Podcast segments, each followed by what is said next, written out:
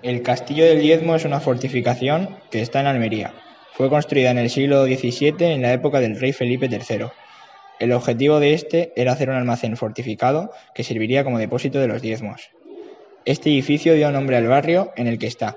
En, 1844 se declaró que la venta de pólvora y explosivos fuera en este recinto. El motivo fue porque se encontraba fuera del núcleo urbano. Actualmente el castillo ha sido protagonista de varias polémicas, ha sufrido la construcción de numerosas casas ilegales, siendo parte de las fachadas y viviendas. La muralla está muy deteriorada, y en algunos tramos pintada de blanco. El ayuntamiento no ha realizado ninguna acción para poder mantener el castillo.